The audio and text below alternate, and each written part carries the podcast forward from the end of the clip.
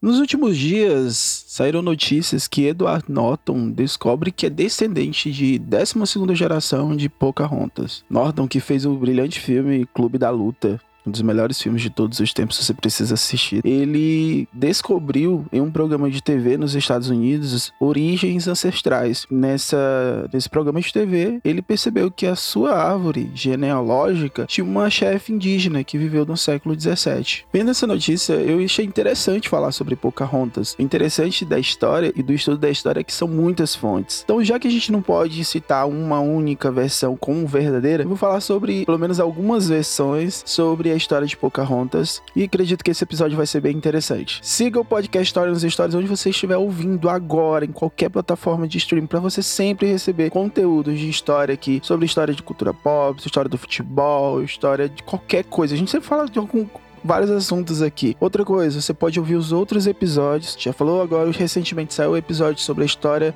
do Pelé, biografia. Saiu um episódio sobre o reino de Kush, que é a história da África. E saiu um episódio sobre o primeiro reinado é, do Brasil tá? Então você pode ouvir tudo isso no seu feed. Então siga o podcast História nos Stories e compartilhe esse episódio. Uma outra coisa, se você estiver no Spotify, você pode qualificar o podcast História nos Stories com cinco estrelas. Quando você faz isso, você ajuda o podcast cada vez mais ele possa se tornar conhecido. Nas outras plataformas tem forma de qualificar também. É só você ir lá e você favoritar, ou você curtir, ou você seguir, que você já está ajudando bastante esse podcast. Podcast História nos Stories.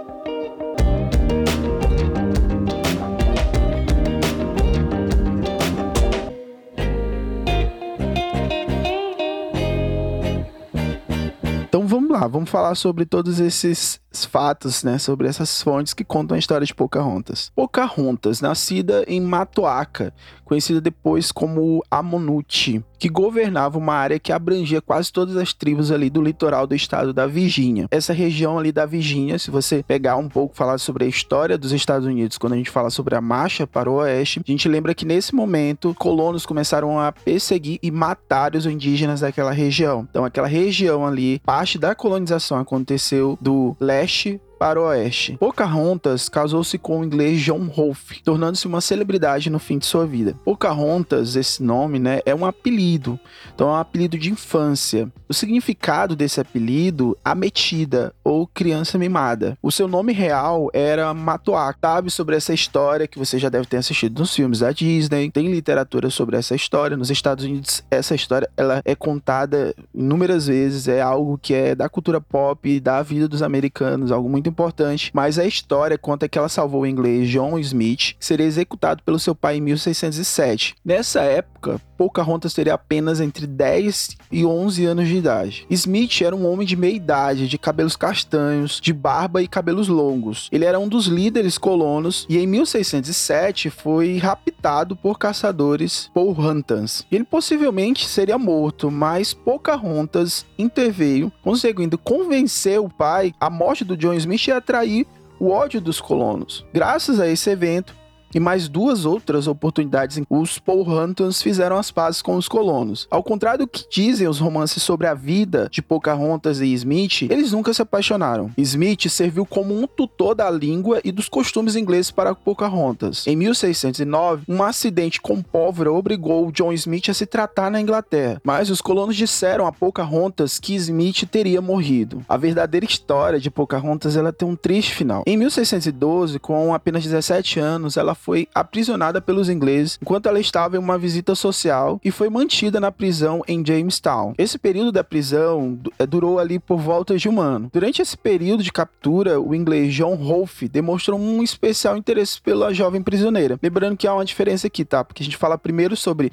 John Smith, que foi o cara que ela livrou, né, de ser morto pelo pai. E aí surge no cativeiro um outro personagem, que é o John Rolfe. O John Rolfe, ele percebendo a situação em que ela estava sendo aprisionada por quase um ano, como condição para libertar Pocahontas, ela teve de se casar com Rolfe, que era um dos mais importantes comerciantes ingleses no setor de tabaco. Pocahontas passou um ano prisioneira, mas era tratada como um membro da corte. O ministro inglês Alexander Wintake ensinou o cristianismo e aprimorou o inglês de Pocahontas. Quando ele providenciou seu batismo cristão, Pocahontas escolheu o nome de Rebeca. Logo depois desse período de cárcere, de toda essa situação de casamento, é, ela teve seu primeiro filho, a qual deu o nome de Thomas Rolfe. Os descendentes de Pocahontas e John Rolfe ficaram conhecidos como Red Rolfes. Em 616, Rolf Pocahontas e o seu filho Thomas viajaram para a Inglaterra. Junto com eles viajaram também 11 membros da tribo Pohanta, incluindo o sacerdote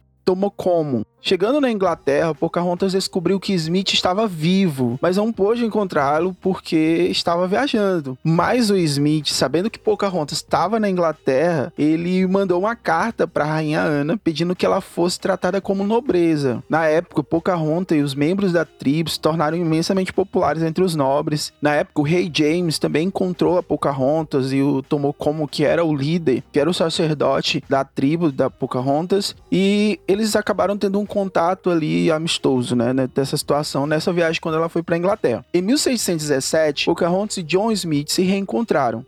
Smith escreveu em seus livros que durante o reencontro, Pocahontas não disse uma palavra a ele, mas quando tiveram a oportunidade de conversarem sozinho por horas, ela declarou estar decepcionada com ele por não ter ajudado a manter a paz entre sua tribo e os colonos. Meses depois, Rolf e Pocahontas decidiram retornar à Virgínia, mas uma doença de Pocahontas provavelmente a varíola, pneumonia ou tuberculose, que eram as doenças que estavam mais que estavam em vigor naquele período, obrigou o navio em que estavam ali indo para voltando para a Virgínia voltar a Gravesend, uma cidade da Inglaterra, onde a Pocahontas morreu. Após sua morte, diversos romances sobre sua história foram escritos, sendo que todos retratavam um romance entre Smith e Pocahontas a maioria ainda tratava o John Rolfe como um vilão, teria separado os dois e casado à força com Pocahontas. Apesar de sua fama, as figuras encontradas sobre Pocahontas sempre foram de caráter fantasioso,